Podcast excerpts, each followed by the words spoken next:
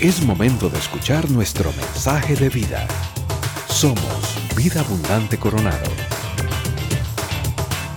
Tengo el privilegio de arrancar una serie. Durante varias semanas vamos a estar eh, desarrollando una serie llamada Mientras tanto, que pone el foco sobre la profecía más potente y esperanzadora que tenemos los cristianos, y es que un día el cielo va a abrir y Cristo va a cumplir aquello que dijo, voy por ustedes, voy a ir a prepararles un lugar y vengo por ustedes, la promesa del regreso de Cristo. Pero sobre todo esta, estas semanas vamos a estar enfocados en responder a la pregunta, ¿cómo se espera adecuadamente a Dios? O sea, mientras tanto, mientras regresa Cristo, ¿qué se supone que usted y yo debemos estar haciendo? ¿Cómo debemos estar nosotros eh, interiorizando esta promesa, esta promesa de forma que se haga práctica en nuestro, en nuestro día a día? Lo vamos a hacer a partir de las cartas de Pablo a la iglesia de Tesalónica. Si no ha leído esas cartas, léaselas. Ojalá hoy. Son cartas que se leen en menos de media hora, son pocos capítulos y le va a dar muchísimo contexto de qué es lo que Pablo le está escribiendo a, este, a, esta, a esta iglesia. No es un, un curso de escatología profunda o como de seminario, evidentemente el tiempo no, no lo permitiría. Si usted quiere estudiar escatología a mayor profundidad, en la Escuela Bíblica Polos va a encontrar una serie que se llama así, Escatología que es el estudio de los últimos tiempos. Y ahí usted se mete en YouTube, pone vida abundante coronado, escatología, y es lo primero que le va, que le va a aparecer. El primer check, el primer ítem que vamos a estar estudiando en esta serie se llama Comprendemos. Porque entendemos que para poder abrazar verdaderamente esta promesa, yo tengo que entenderla. Tengo que conocer de qué se trata. Tengo que comprender qué implica que Cristo un día va a regresar. Alguien podría decir, a mí que si viene, conmigo no es si es con nosotros y tenemos que comprender de qué se trata y sobre todo qué implicaciones tiene para mi vida de fe el que Cristo vaya a regresar de tal forma que no nos deje el avión botados cuando sea el día del regreso de Cristo. Vamos a hacerlo a partir de elementos teóricos, es la primera parte del mensaje de hoy, y elementos prácticos, que va a ser la segunda parte del mensaje de, de este. Así que oramos y comenzamos. Señor, te damos gracias porque eres fiel, porque eres bueno, Señor, porque nos tienes acá, un grupo de tu pueblo dispuesto a escuchar tu palabra. Hemos ya orado, Señor, hemos cantado, hemos entregado también de nuestro tesoro, Señor. Ahora vamos a escuchar tu palabra. Vamos a escuchar tu palabra y te pedimos que le des sentido a los minutos que vienen, Señor, que a través de tu espíritu nos abraces. Eh, elimines cualquier distracción, Señor, y que hagas personal para cada uno de nosotros el mensaje, Señor, que podamos comprender cómo es que un cristiano debe esperar el regreso de Cristo, Señor. Ayúdanos, confiamos en ti, dependemos de ti, Espíritu Santo. Desde ya lo agradecemos. En tu nombre, Jesús. Amén. Bien, vamos a arrancar con algunos elementos de teoría, de conceptos elementales del regreso de Cristo. Es un tema que se, del que se habla mucho, tal vez no siempre se profundiza con detenimiento, pero para poder desarrollar todo lo que sigue de la serie es importante lo que vamos a ver hoy. Así que vamos a ver tres elementos eh, teóricos. La promesa del regreso, la descripción del regreso y los propósitos del regreso. Entonces, en primer lugar, la promesa del regreso. Es respondernos a la pregunta por qué usted y yo como cristianos creemos que un día Cristo va a volver. Porque puede ser que yo lo crea porque el de la par lo dice, porque algún pastor lo dijo alguna vez. ¿Por qué creemos que Cristo va a regresar? Le leo tres pasajes bíblicos de tres autores diferentes. Hechos 1.11. ¿Quién escribió el libro de Hechos? ¿Quién escribió Hechos? ¿Qué me dice? Lucas escribió el libro de Hechos, recuerda, la continuación al Evangelio de Lucas. Dice Lucas, Galileos, o narra Lucas, como el ángel que está viendo a los discípulos, viendo a Jesús como subió a los cielos, le dicen, ¿qué hacen aquí mirando el cielo? Este mismo Jesús que ha sido llevado de entre ustedes al cielo, vendrá otra vez. De la misma manera en que lo han visto irse. Es el Lucas. Mateo en su evangelio registra a Jesús diciendo, por eso también ustedes deben estar preparados, porque el Hijo del Hombre vendrá cuando menos lo esperen. Mateo, Santiago, el hermano de Cristo, Así también ustedes manténganse firmes y aguarden con paciencia la venida del Señor que ya se acerca. Son tres autores, una promesa. Jesucristo volverá. Y cuando usted ve todo el Nuevo Testamento, todos los escritos del Nuevo Testamento hacen referencia a la segunda venida de Cristo. Entonces esa es una promesa que está ahí brillando con todas sus fuerzas en los escritos de la Biblia. Y uno se puede preguntar, ¿qué ha pasado con las profecías acerca de Jesús? O sea, ¿qué relación tiene Jesús con las profecías? ¿Qué tanto éxito ha tenido en cumplirlas?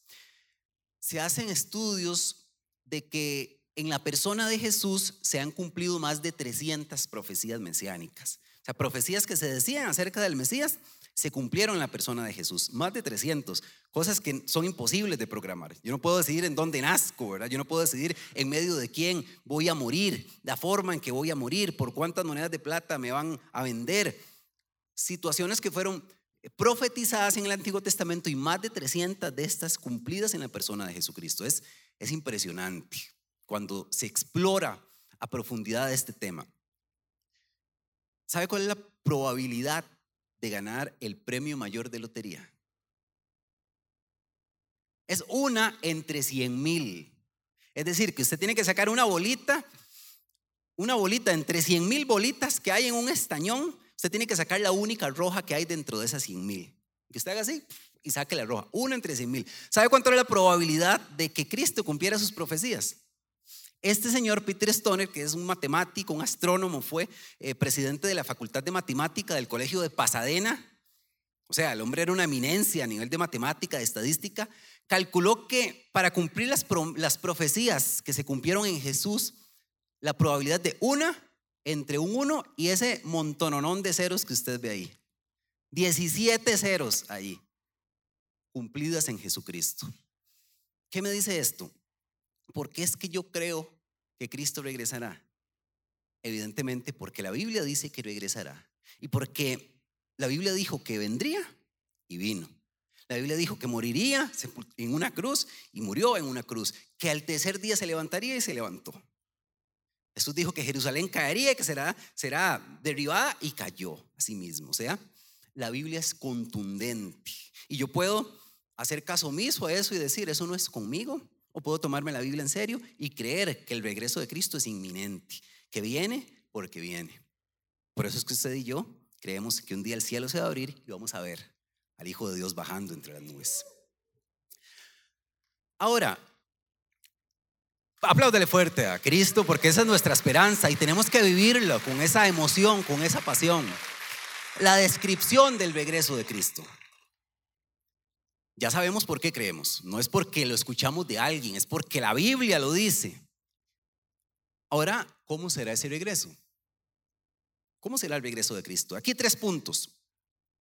Es cierto que eh, no podemos ser muy amplios y explícitos, hay cosas que vamos a entender hasta que llegue ese momento, pero sí la Biblia nos da preludios de que, de que algunas cosas van a pasar antes. Va a ser anticipado, no sabemos la fecha, dice Jesús, esa fecha nadie la sabe, dice Pablo, va a ser como ladrón en la noche, no sabemos cuál fecha va a ser, pero sí van a haber elementos que lo anticipan. Por ejemplo, en la segunda carta a Tesalonicenses, en todo el capítulo 2, empieza a hablar acerca de este episodio, dice que antes va a haber apostasía, va a haber rebelión contra Dios, va a haber un profundo rechazo contra Dios, que el hombre de maldad, el anticristo, que se menciona también en las profecías, esta figura que viene a usurpar la posición de Dios con, con milagros, con prodigios, pero que no es de Dios también, se va a hacer presente antes de esa etapa.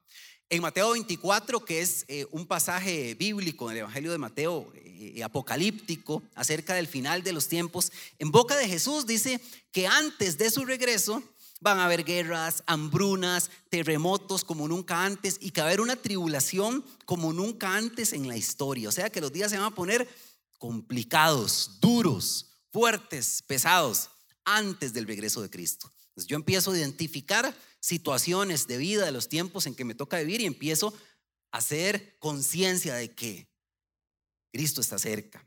Número dos, en, en, la descripción, ¿cómo será el regreso? ¿Va a ser anticipado? Va a ser visible también.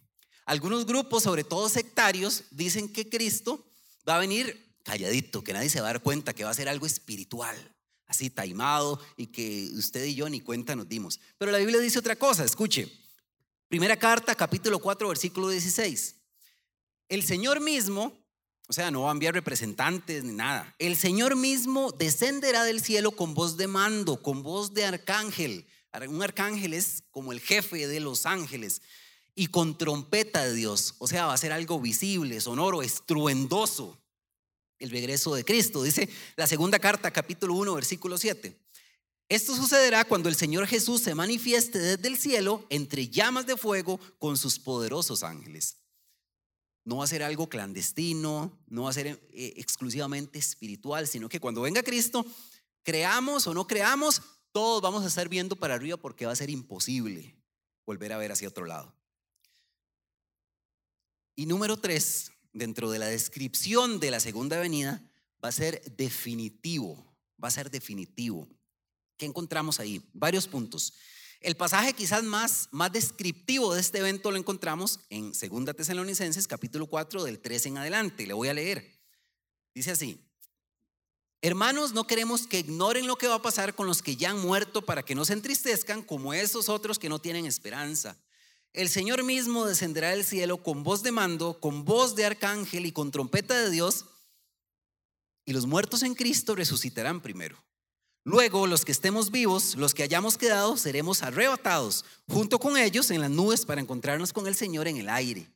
Y así estaremos con el Señor para siempre. Por lo tanto, anímense unos a otros con estas palabras. Hay un orden divino para esta etapa, entonces. Dice Pablo, aquí inspirado por el Espíritu Santo, que primero los muertos en Cristo resucitarán. Ese es el primer grupo que resucita. ¿Quiénes son? Son los creyentes que fallecieron, que al momento del regreso de Cristo ya habían fallecido. Esos son. Moisés, Pablo, Pedro, un abuelo, un abuelo, un familiar. Esos son los que van a, a resucitar en primer lugar y a recibir su cuerpo glorificado. Este pasaje, para estudiarlo a profundidad, hay que conectarse, pero si alguno lo va a hacer después, con 1 Corintios 15, del 51 en adelante. Porque dice ahí que vamos a recibir un cuerpo glorificado. Primero, los muertos en Cristo. Segundo, los que estemos vivos. Los que estemos vivos en ese momento también vamos a ser transformados. Dice Pablo, un abrir y cerrar de ojos. Entonces, transformados ya los dos grupos. Los muertos en Cristo, cuerpo nuevo. Los creyentes al momento del regreso de Cristo, que estén vivos, cuerpo nuevo. Ambos transformados. Y dice el texto, seremos arrebatados para encontrarnos con el Señor en el aire. Y aquí me tomo solo dos minutos eh, porque este, e, este pasaje también ha sido objeto de debate teológico por muchos años y el debate teológico es muy útil, pero no siempre, no en todos los casos es práctico para mi vida de fe cotidiana. Entonces aquí es importante aclarar. La palabra que encontramos ahí como encontrarnos con Cristo o recibir a Cristo es la palabra apéntesis, es la palabra apéntesis. Es la misma palabra que se utiliza en Mateo 25 en la historia de las vírgenes que esperan al novio. Ellas están esperando al novio para recibirlo, es la misma palabra, apéntesis, recibirlo y retornar al lugar en donde se va a celebrar la fiesta nupcial. Esa es la misma palabra. También en Hechos 28, eh, solamente en esos, dos, en esos dos pasajes se aparece esta palabra. Y en Hechos 28, unos creyentes amigos de Pablo, cuando Pablo está llegando a Roma en barco, salen a recibir a Pablo y regresan a la ciudad de Roma. La posición exclusiva de la iglesia hasta el siglo XIX era que en este arrebatamiento todos, los, ambos grupos, los que habían muerto en Cristo y los que estaban vivos, ya con cuerpos transformados, recibían a Cristo en el aire y regresaban a los nuevos cielos, a la nueva tierra, ahora para estar para siempre con Cristo, de manera inmediata, en un solo evento. Ahora, quizás alguien lo entiende diferente de los que está acá, porque en el siglo XIX un, un teólogo llamado John Arby, con una Biblia Scofield apoyada en, esta Biblia, empiezan a proponer, a partir de una, eh, una propuesta llamada dispensacionalismo, que lo que existe es un rapto secreto, que en ese momento a los cristianos lo que va a pasar es que hay un rapto, el arrebatamiento es que se empiezan a ir todos los cristianos de la tierra para ser liberados de la tribulación durante siete años. Terminan los siete años y regresa Cristo, ahora sí, ya no hay cristianos en la tierra. Cristo regresa después de esos siete años de tribulación y ahora a juzgar y a reinar para siempre.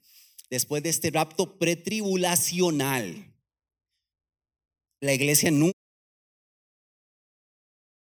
Se hizo muy famoso, sobre todo allá desde Estados Unidos y Hollywood, eh, pues ha tomado mucho esa posición porque es muy eh, eh, espectacular, ¿verdad? Y tal vez usted ha visto un episodio de Los Simpsons donde la gente se empieza a ir. Bueno, eso es rapto pretribulacional. Se lo menciono de verdad porque creo que es importante aclarar, tal vez haya personas de una posición o de otra posición, para poder tener claridad con lo que sigue de la serie. Esas son las posiciones que, existen. Y usted y yo lo que yo no le pretendo decir, lo vamos a hacer desde aquí, es que creer. Crea esta posición o crea otro, no. Esto es lo que hay y nuestra responsabilidad como cristianos es profundizar, estudiar, preguntar y, si lo considera, tomar una posición. Pero sobre todo, es no perder de vista lo esencial. De verdad. Que si lo estamos diciendo es porque muchas veces cuando se toman esos temas parece que el núcleo del mensaje es ese el rapto, antes de la tribulación, después de la tribulación. No pierda de vista lo esencial. ¿Cuál es lo esencial? Este pasaje Pablo lo escribe bajo un modelo, una motivación pastoral. ¿Por qué? Porque la gente en Tesalónica estaba preocupada porque se estaban muriendo las personas y Cristo no había regresado.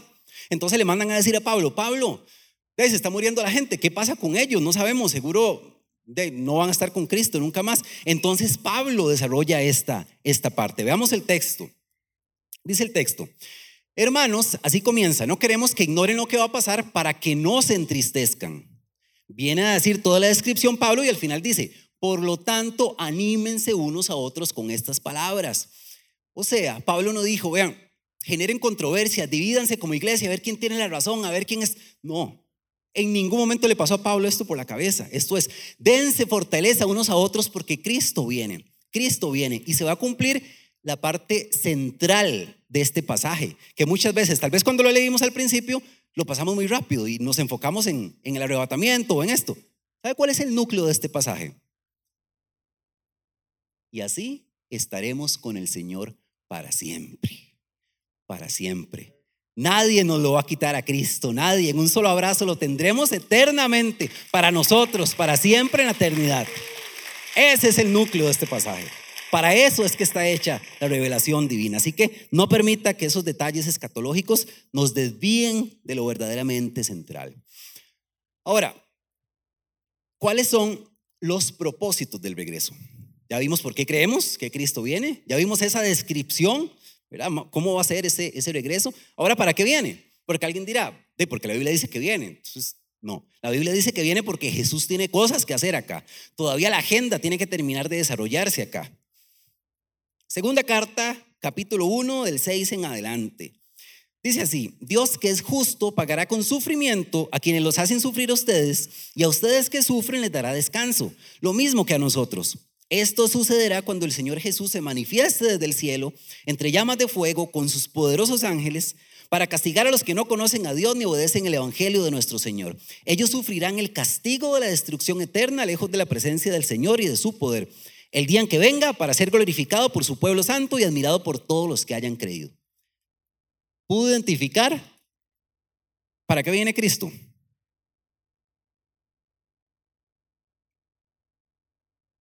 Dice el texto, versículos 6 y 7, que Él viene a pagar. O sea, Él viene a saldar cuentas. Él viene a pagar. Y dice que primero, con sufrimiento a los que hacen sufrir. Eh, ¿Qué implica esto? Que en el orden divino no existe la impunidad. No existe la impunidad. Usted se acuerda de Romanos 12 cuando dice, hey, no se saquen el clavo. En Romanos 12, no se saquen el clavo porque está escrito, mía es la venganza. Yo, yo pagaré. Aquí está. ¿Cuándo viene a pagar Jesús? Yo pagaré. Con sufrimiento a los que hacen sufrir. Y solo hay dos formas de que, de que una injusticia sea pagada. Solo hay dos formas. Las injusticias son pagadas.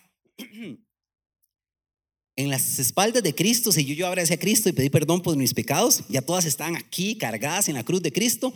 Número dos, en el momento en cuando Jesús venga a saldar la cuenta. Solo hay esas dos formas. La impunidad no existe. Y dice el versículo 7 que viene a dar descanso también. Viene a dar descanso a los que sufren. Y la palabra que utiliza ahí Pablo para, para hablar de descanso es una palabra que implica relajamiento. Es como cuando uno se arratona después de una caminada larga o pedaleada y brum, se hace el músculo así, pa, tenso, fuerte. O sea, lo que está diciendo Pablo aquí es que nosotros estamos arratonados. Hasta el día en que venga Cristo, a que se relaje el músculo y qué rico cuando se alivia la, el arratonamiento, ¿verdad? Dice que eso vamos a sentir en ese momento, que viene a darnos descanso en ese momento. Dice el versículo 8, que viene a castigar también. Viene a castigar. A dos grupos, habla de dos grupos, a los que no reconocieron a Dios, a los que, de acuerdo a Romanos 1, ¿verdad? No lo reconocieron, no le dieron las gracias, vieron las montañas tan lindas, vieron la vida, vieron eh, a sus familiares, a sus hijos y dijeron, no, esto es un ser superior que de alguna manera tiene alguna injerencia. No reconocieron a Dios. Dice que a esos viene a darles castigo. Y a los que no obedecieron el Evangelio, enseñanza implícita, el Evangelio también es un acto de obediencia. Yo decido obedecer el Evangelio, que es que Cristo vino a pagar por mis pecados y que si yo deposito mi fe en Él, hago las paces con Dios. Pero si alguien entró por un oído y le salió por el otro, ese día esa cuenta se va a saldar, va a recibir castigo. Dice eh, el texto a los que no obedecieron el Evangelio. Dice el 10, viene también para ser glorificado y admirado por todos los santos y todos los creyentes. Ahora, si yo abracé a Cristo, si yo le pedí perdón por mis pecados, hice las paces con Dios a través de la fe por medio de Jesucristo, entonces ese día vamos a estar glorificando y admirando a Cristo que viene hacia nosotros. Y además, cuando tomamos otros pasajes fuera de Tesalonicenses, encontramos que Cristo también viene a restaurar la tierra, que está gimiendo con dolor la tierra, dice Romanos eh, y en ese momento viene a sanar la tierra por completo. Y nunca más terremotos, y nunca más eh, tsunamis, y nunca más cambio climático, no viene a restaurar la tierra. También viene a juzgar y a reinar, dice Apocalipsis 19, que viene con corona, con espada en mano, como un rey conquistador, ya no como un siervo doliente y sufriente, ya viene a gobernar para siempre. A eso viene Cristo. Todavía hay una agenda que terminar de cumplirse. Por eso es que lo esperamos. Esa fue la teoría. No duramos mucho, ¿verdad? No duramos tanto en la, en la teoría. Ahora, ya conociendo los elementos teóricos del, del regreso de Cristo, vamos a eh, explorar algunas, algunos elementos prácticos, que tuvimos un preludio de ellos en esta serie anterior de las tres actitudes, alertas, productivos y compasivos. Ahora vamos a hablar hoy de cuatro asignaturas en las que nosotros tenemos que evaluarnos. Tenemos que evaluarnos a ver cómo estamos de cara al regreso de Cristo en cada una de estas asignaturas. ¿De acuerdo? Y la primera de estas es la asignatura de la conexión, la comunidad, la iglesia. Dice la primera carta en el capítulo 5. Pablo acaba de hablar de, describir ese momento del regreso de Cristo y decir que nada, no los tiene que tomar a ustedes esto de sorpresas porque les acabamos de desarrollar cómo va a pasar y termina diciendo en el 11 anímense y edifíquense unos a otros. O sea, no es que usted se dé una palmadita a usted mismo en la espalda, es que usted vaya y abrace al que está al lado, unos a otros, aconsejarse unos a otros, darse ánimo unos a otros. Y no es el único autor que insiste en esto en el Nuevo Testamento. Un pasaje muy conocido, Hebreos 10:25, que seguramente a la segunda parte del pasaje no le hemos prestado tanta atención, tanto como a la primera. Dice Hebreos 10:25. No dejemos de congregarnos como acostumbran hacerlo algunos, sino animémonos unos a otros. Eso casi que hasta de memoria no lo sabemos, pero vea cómo termina. Y con mayor razón, ahora que vemos que aquel día se acerca, que el día de Cristo se acerca, el día de su regreso. Entonces las cosas se van a poner difíciles. Recuerdan que vimos guerras, pestes, hambres, tribulación. Ocupamos una iglesia fuerte y valiente. No dejen de verse, no dejen de reunirse. No dejen de, nos tienen que cerrar filas para que el regreso de Cristo los encuentre firmes como iglesia. La pregunta que nos planteamos aquí es, ¿cómo voy a animar o cómo voy a ser animado por alguien a quien nunca veo, con quien nunca estoy?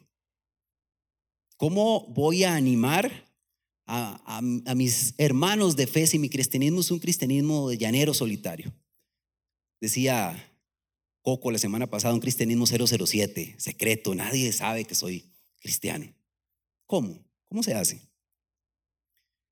Y tal vez alguien dirá, pero es que con aquel fulanito, pues es imposible. Ah, está bien, tal vez lo intente, pero aquel muy amargado para mí, muy amargada, yo no puedo.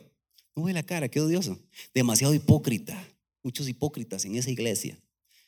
y recuerdo siempre en, esta etapa a un pastor que contaba que se topó a un muchacho cristiano en un, en un supermercado que no iba a la iglesia, y se lo topa al pastor ahí en el supermercado y se saludan y le dice, ay, qué bueno, a mí me gusta todo eso, de vez en cuando escucho las prédicas y esto, pero yo no voy a la iglesia, pastor.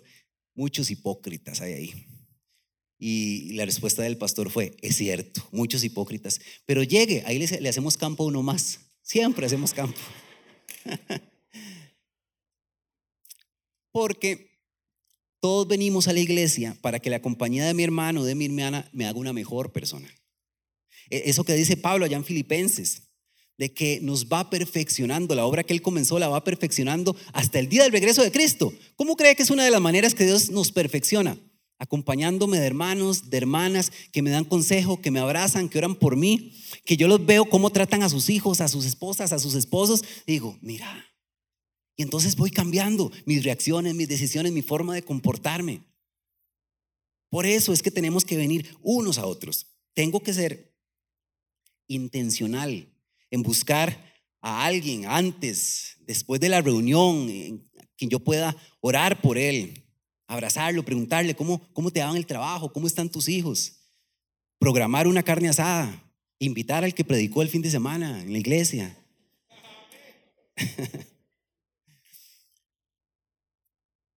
Meli, mi esposa, tiene mucha facilidad para, para hacer amistades y crear relaciones y cuidar a sus amigos yo soy diferente, yo tengo más dificultad con eso, tiendo a ser hasta un poco más hermético y me cuesta más abrirme a la, a la gente. Si usted es como yo, inclusive nosotros tenemos que dar el paso de dar, salir de esa burbuja y buscar el abrazo de nuestros hermanos, no privarnos de todas las cosas buenas que tienen nuestros hermanos y de todas las cosas buenas que yo le puedo dar, porque Dios nos dio dones a todos. Esos dones son para que entre todos los aprovechemos. Dice Tim Chaley, un, un teólogo, Descuidar la comunión con el pueblo de Dios es un signo de orgullo espiritual. Porque de alguna forma has determinado que los dones que Dios ha dado a los demás no tienen consecuencias significativas para ti. O que tú tienes tantos dones que puedes sobrevivir sin ellos. Orgullo espiritual. Porque nos necesitamos unos a otros. Dice la Biblia, ¿sabe que la Biblia dice en Colosenses 3 que somos insoportables? Y, dice, por eso soportense unos a otros. Sopórtense unos a otros. Como Dios los perdonó, perdónense. Vístanse de amor, que es el vínculo perfecto. Nos necesitamos unos a otros. Nos necesitamos.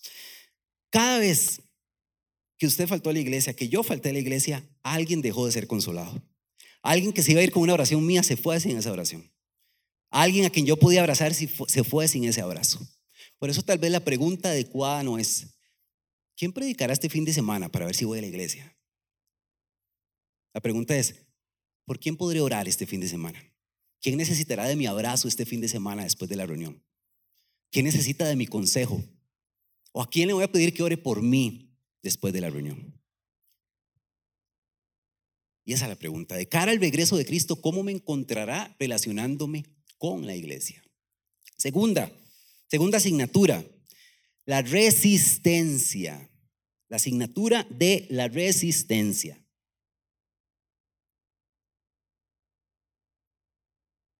Tenemos un enemigo, tanto como individuos como iglesia también tenemos un individuo que dice Pedro que anda ahí como león rugiente buscando ver a quién se come, ¿verdad? Y dice Primera Tesalonicenses 2. Sí, vea lo que dice Pablo interesantísimo. Deseábamos visitarlos. Yo mismo, Pablo, más de una vez intenté ir, pero Satanás nos lo impidió. No es explícito el texto en qué fue lo que pasó, si fue una enfermedad, si fue una situación X, pero lo que es cierto es que Satanás se interpuso entre el plan que tenía Pablo de ir a visitar a la gente de Tesalónica. Y dice 2 Tesalonicenses 2.7, es cierto que el misterio de la maldad ya está ejerciendo su poder. Desde esos tiempos ya hay un misterio de la maldad ejerciendo su poder. ¿Y a quién atacan? ¿A quién cree que atacan? A usted, a mí, a nosotros como iglesia.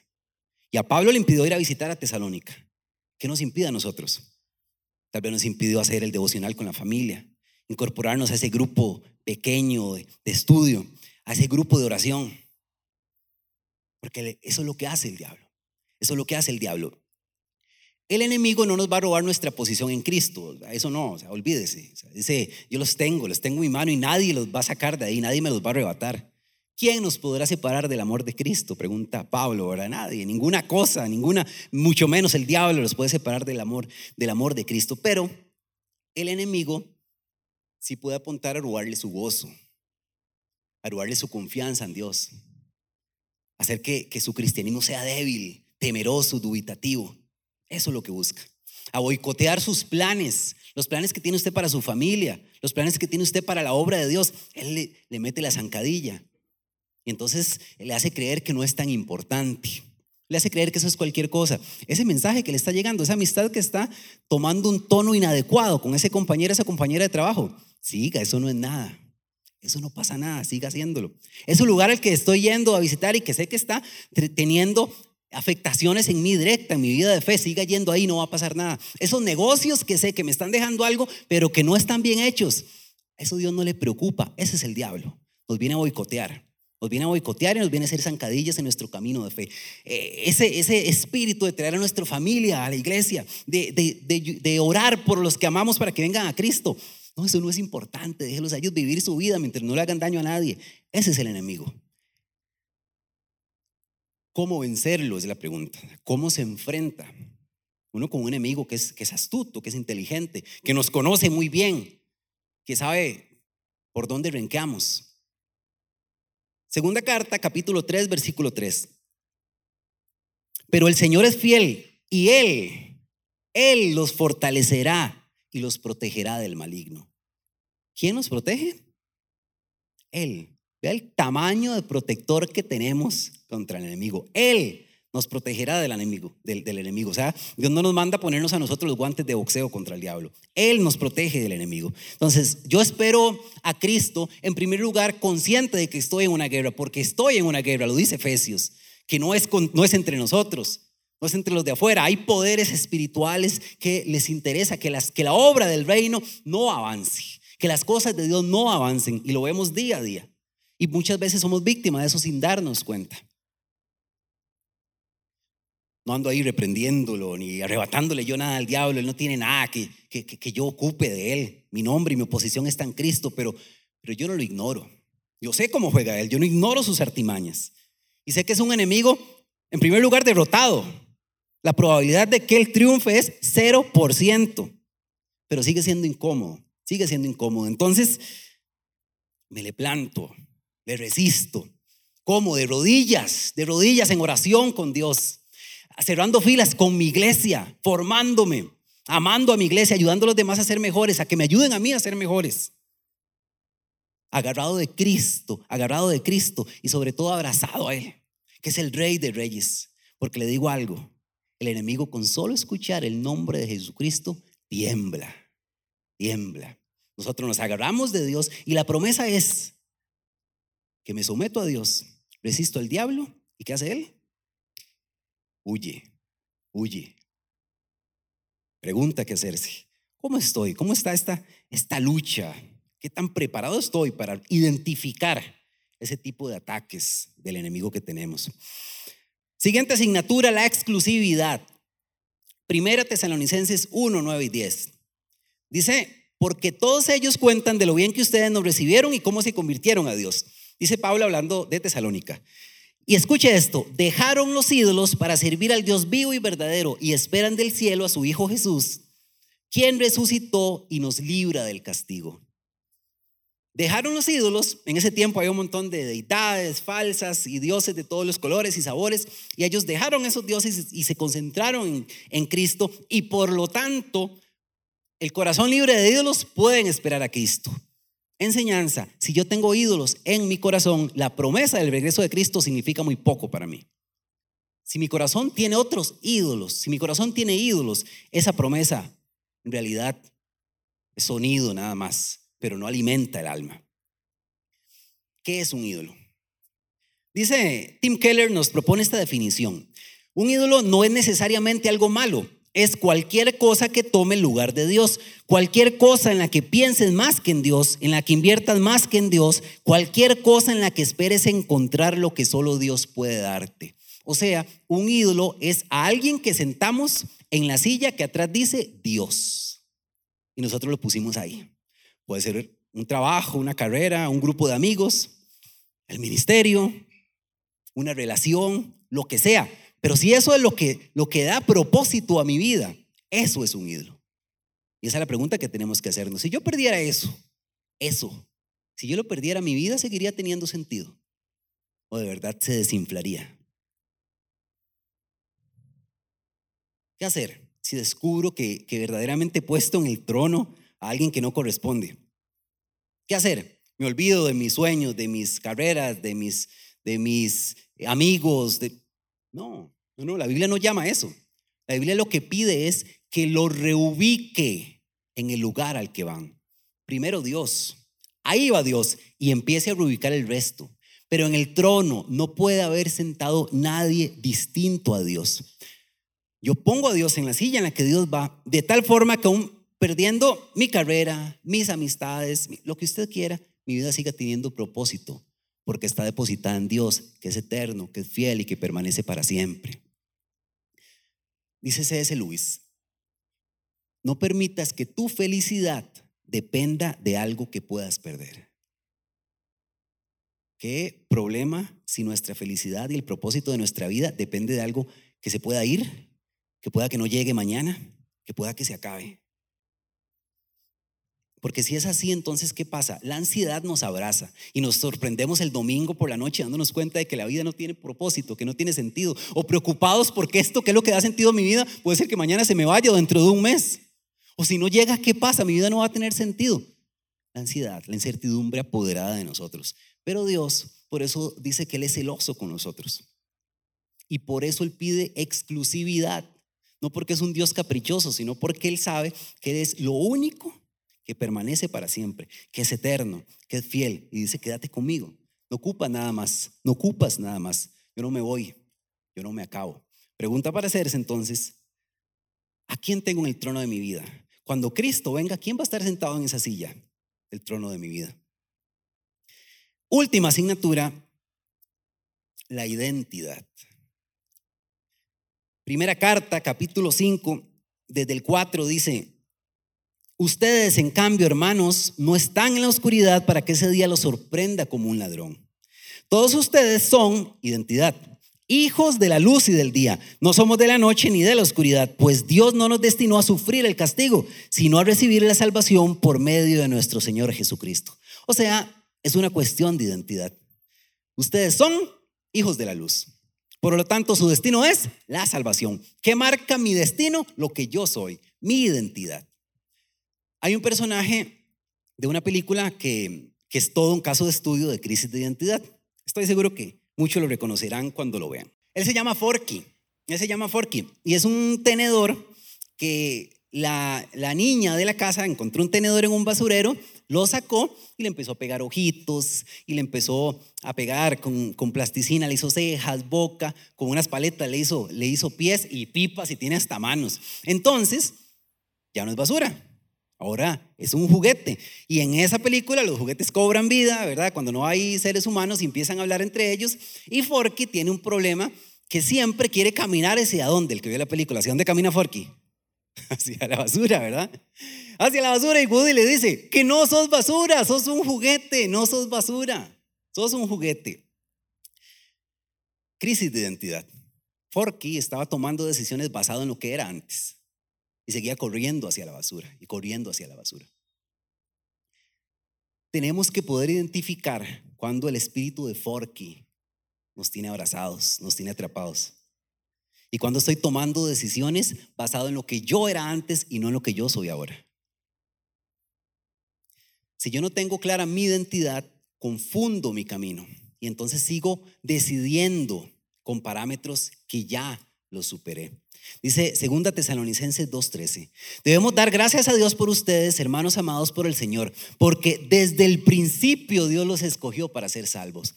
Desde el principio. O sea, Dios nunca ha dudado de quién es usted en él, de hacia dónde está caminando. Nunca, nunca.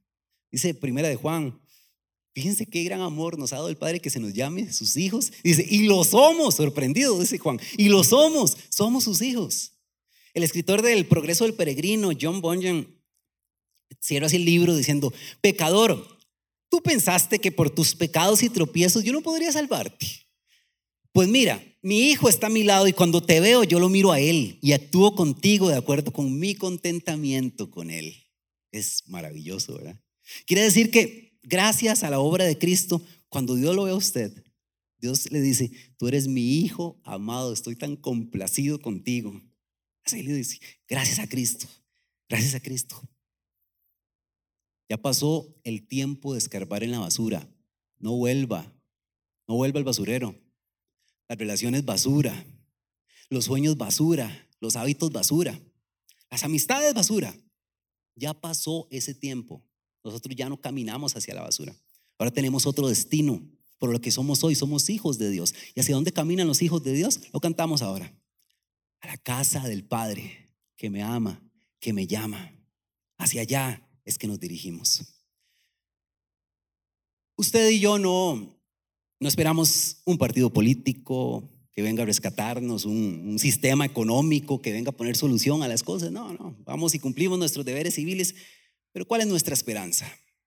Filipenses 3:20 dice, nosotros somos ciudadanos del cielo y estamos esperando que del cielo venga el Salvador, el Señor Jesucristo.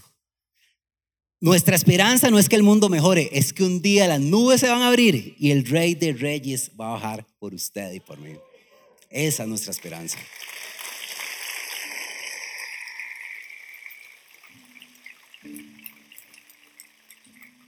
Toda angustia se va a acabar. Todas las heridas que tengamos en el corazón van a ser sanadas de inmediato. Cualquier dolor que tengamos en el corazón sanado. En un solo abrazo cuando estemos agarrados de Cristo. Mientras tanto, ¿qué? Dice Charles Spurgeon y con esta cita cierro. Mientras tanto, no manches tus dedos que pronto han de tocar las paredes del cielo. No permitas que tus ojos que en breve verán al rey lleguen a ser ventanas para el pecado. No permitas que tus pies que pronto han de andar por las calles de oro se ensucien en lugares pantanosos. No permitas que tu corazón que dentro de poco se llenará de cielo y explotará de gozo, se manche de orgullo, de rencor ni de amargura. Para cerrar orándole al Dios, al Señor maravilloso y perfecto, que es nuestra esperanza. Gracias Dios, gracias Dios por ser fiel, por un día prometernos que no nos ibas a dejar votados, Señor. Porque dijiste, ya vengo, ya vengo, voy a ir a prepararle su espacio, voy a prepararles morada.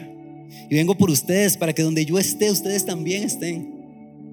Gracias, Señor, por esa promesa maravillosa de que un día el cielo se va a abrir y te veré bajar de ahí. Correré en busca de tu abrazo, Señor. Todo habrá valido la pena, Señor. Todo habrá valido la pena cuando tus hombros puedas cargar toda incertidumbre, toda angustia, todo dolor. Todo allí se acabará, Señor. Ahí se acabará, Señor. Qué maravillosa promesa nos has dejado, Dios. Ayúdame a creerla, ayúdame a vivirla, Señor. Ayúdame a evaluarme de cara a la magnitud de esta promesa, Señor. Ayúdame, Señor, a amar a la iglesia como tú la amaste. A pesar de que seamos difíciles a veces, Señor. Tú nos soportaste, tú nos toleraste, tú nos perdonaste, Señor. Ayúdanos a que el mundo vea una iglesia firme, fuerte, Señor. Valiente de cara a lo que se viene. Solo juntos, solo animándonos unos a otros podremos hacerlo, Señor. Ayúdame, Dios. Ayúdame a que si alguien está sentado en tu silla, yo tenga la capacidad de sacarte de ahí, Señor. Ayúdame a tomar decisiones valientes difíciles pero valientes, porque quiero ser digno del llamado que me has hecho, Señor. Ayúdame a pelear por mi familia, por los míos, a tomar decisiones que les acerquen a ti, Señor.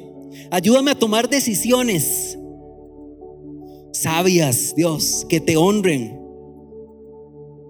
Ayúdame, Señor, a recordar siempre que soy tu hijo, Dios. Soy tu hijo me amas, estás complacido conmigo en el nombre de Cristo, Señor.